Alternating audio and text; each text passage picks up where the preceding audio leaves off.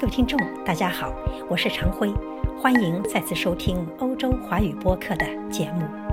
今天主播来谈谈这个夏季的欧盟，看看欧盟头顶有几朵乌云蔽日。不夸张地说，英国新政府成立后的脱欧梦魇、美中贸易战升级引发的全球危机感，以及美国退出中导条约后的北约忧患，都让惊吓的欧盟难以轻松度。七月二十四日，脱欧强硬派前外交大臣、伦敦前市长鲍里斯·约翰逊如愿以偿入住唐宁街十号，成为英国新一任首相。他表示，英国定会在今年十月三十一日期限前完成脱欧，无论是与欧盟达成更好的脱欧协议，还是无协议脱欧。新任英国财政大臣贾维德七月底宣布，为了使边境、海关和药品供应等关键领域做好无协议脱欧的准备，政府将新增二十一亿英镑的拨款。如是加上之前为脱欧而筹除的四十二亿英镑，英国财政部已为脱欧准备了共计六十三亿英镑的款项。但不出一个星期，约翰逊便被长脸，其议会支持率暴跌。脱欧变数越发增大，同时年轻有为、新鲜出炉的英国自由民主党女党魁 Jo Swinson 正全力以赴，联合英国所有可能的政党力量，誓言阻拦脱欧路途。他说：“绿党也好，自由民主党也罢，或高举威尔士和苏格兰民族大旗的其他党派，在与保守派殊死决战的过程中，谁赢谁做主。”金秋的脱欧是否好戏连台？欧盟无法隔岸观火。七月三十到三十一日，美中高层在上海进行了对话，这是自美中贸易战以来的第十二轮谈判。谈判后，特朗普决定将从九月一日起对额外三千亿美元的中国商品加征百分之十的关税，以惩罚中国未能履行购买更多美国农产品并阻止芬太尼流入美国等承诺。之前，美国已对总值为两千五百亿美元的中国商品征收百分之二十五的关税。此次新征税的产品涵盖了前三轮的大多数。打头的是电机、电气设备和零部件，被排除在外的仅有药品、原料药、部分医疗用品、稀土和关键矿产品。如是四批清单的海关价值五千两百四十九亿美元，约占二零一八年美国从中国进口比重的百分之九十七。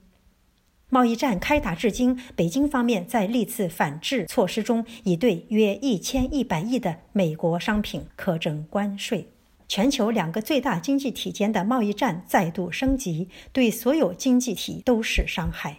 美方征税对中国政府是蓄意挑战，对美国商家和消费者是直接影响，对欧盟则是间接损伤。先看中国。其经济将因此而受到影响，且北京方面的报复空间有限。毕竟，中国从美国的年进口额只有一千三百亿美元。再看美国，美国人直接为加价后的各类物品，包括手机、电脑笔记本、游戏机和衣服、鞋帽等必需品买单。预计每家每年将因此而额外支出两百美金。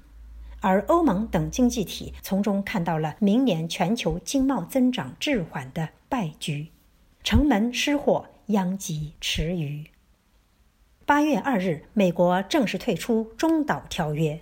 去年十月二十五日，北约成员国代表在比利时布鲁塞尔召开的闭门会上。美国国务院、国防部和国家安全委员会官员曾向欧盟与会代表谈及特朗普打算退出中导条约的理由，即俄罗斯研发的 SSC 八型陆基航巡导弹“创新号 9M 七二九”违反了中导条约，因其射程低于五千五百公里。虽然北约认定俄罗斯违反条约，但德国等欧盟成员国当时力劝美国勿退。提醒美国考虑退约对本国盟友乃至全球安全可能产生的后果，诚望美国做最后努力，说服俄罗斯停止其举动。一九八七年，时任美国总统罗纳德·里根和苏联领导人米哈耶尔·戈尔巴乔夫签署了中导条约，即苏联和美国消除两国中程和中短程导弹条约。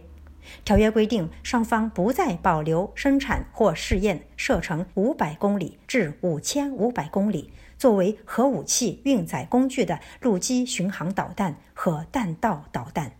此条约一九八八年六月一日正式生效。二零一九年二月一日，美国国务卿蓬佩奥宣布美国暂停履行条约义务。次日，俄罗斯总统普京也宣布俄罗斯暂停履行该条约。欧盟对中导条约一直很支持，认为其签署构成了维持欧洲安全体系必不可少的基石，有益于遏制大规模杀伤性武器扩散。条约签署三十多年以来，约三千枚位于欧洲的中程导弹被摧毁。美国的退出或导致北约内部的分歧遭俄罗斯利用。先前已部署美国核武器的比利时、荷兰等北约成员国也担忧条约的终止将触发新一轮军备竞赛。美国或将在欧洲国家部署新的核武器，用以对抗俄方威胁。